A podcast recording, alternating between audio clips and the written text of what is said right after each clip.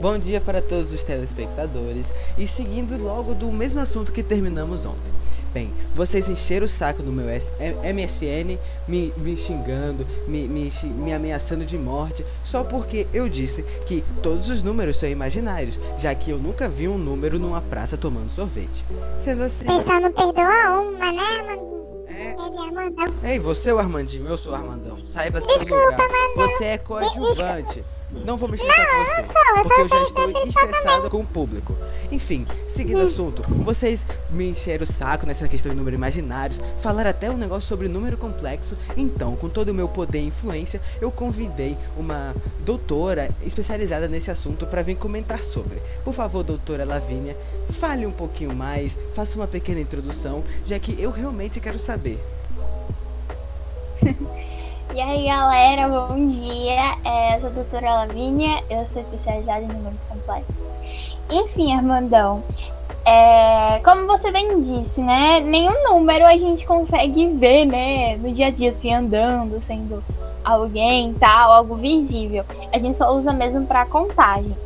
Mas a questão dos números complexos ou números imaginários é porque são números que a gente não pode dar a exata contagem, aquele exato número. É, por exemplo, 2, 3, que a gente tem a quantidade exata. E esses números complexos, a gente não pode ter essa quantidade exata. Então, a gente usa até mesmo a, é, a letra I, que é a inicial né, da palavra imaginário, como referência para esses números imaginários. Então a gente usa é, essa letra como símbolo para a gente, vamos dizer, é, chamar a atenção daquela pessoa que não é um número quantitativo, como 5, 10, e sim um número imaginário. E a gente pode também levar a potência é, ao quadrado, ao cubo, e a gente descobrir é, realmente que número é aquele, o que pode ser substituído. Enfim. Hum, acho que eu entendi.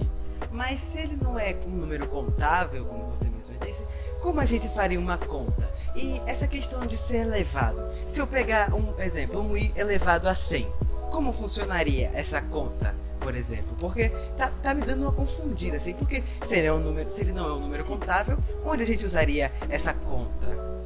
Nossa, Mandão, você tá falando que eu ia falar, você tirou as palavras da minha boca. Não tô gostando disso, tá querendo roubar meu lugar. Armandinho, por favor, deixa a doutora falar. Eu vou responder a pergunta dos dois. Que é uma pergunta muito boa, aliás. É, bom, a gente. É, vamos dizer, a gente fez uma tabelinha, certo? Existe uma tabelinha que a gente pode substituir o valor do i ao quadrado e ao cubo por um certo símbolo ou por um número quantitativo, como um ou menos um. E tem essa tabelinha, é uma tabelinha até o i elevado, elevado à quarta potência, que no caso seria igual a 1.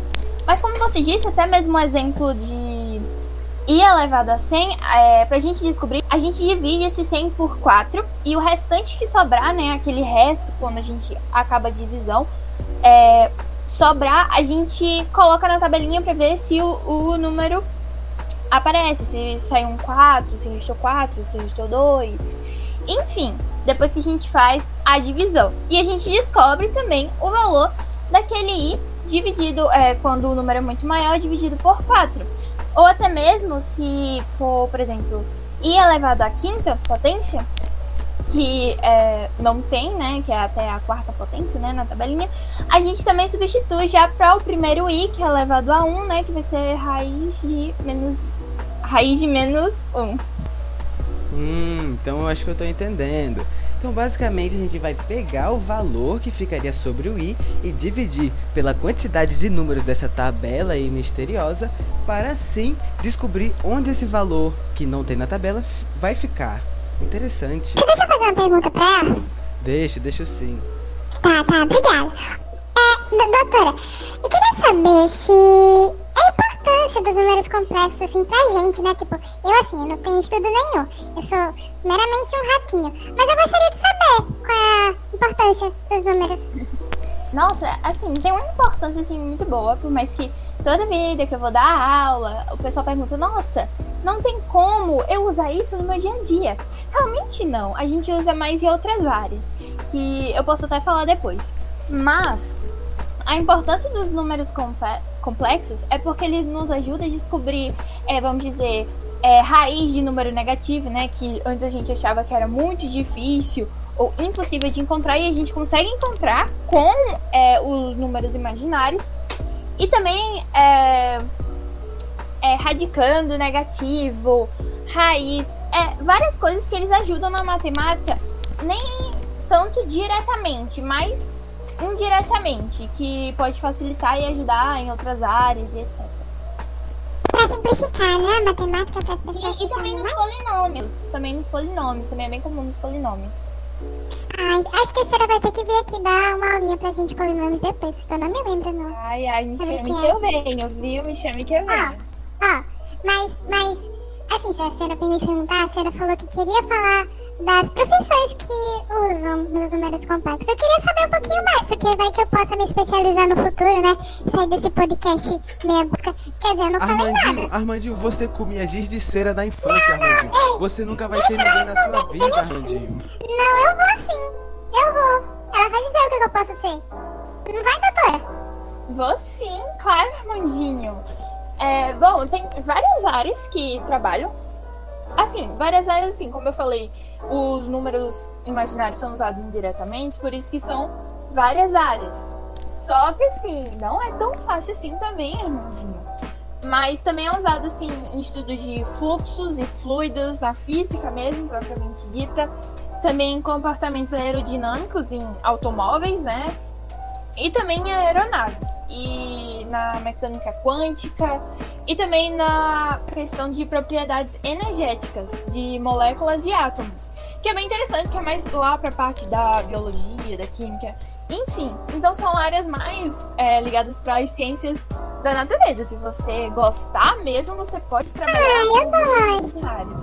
Eu sempre, desde pequenininha, eu gostei de, de, dessas coisas, de de ciências, mas eu nunca tive oportunidade. Mas eu gostei, eu posso ser um piloto quando, quando eu crescer. Não é uma, Aí eu posso sair daqui, eu posso, eu posso voar também, eu posso. Ó, oh, não é por nada não, entendeu? A senhora aí estudou pra caramba, eu tenho certeza. Mas olha aí, eu ganho mais que a senhora com esse podcast ah, aqui. É entendeu? Eu ganho muito mais. Eu, eu ganho, minha conta bancária tem oito dígitos e agora eu estou sumindo não, porque eu estou é sobrando imposto. A Polícia é Federal tá na minha cola, Armandinho. Armandinho, é esse podcast é seu, o seu nome tá sujo. É, eu, eu tô me demitindo, eu tô indo pra Machu Picchu. Falou, falou. Não, mas eu não quero, eu quero ser piloto.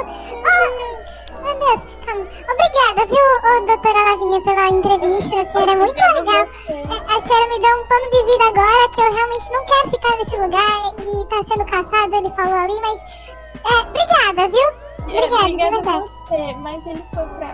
Então tá, tchau, gente. É, ele saiu. Tchau, gente, tchau. Até o próximo podcast, eu acho que se tiver, né? Enfim, tchau, obrigada.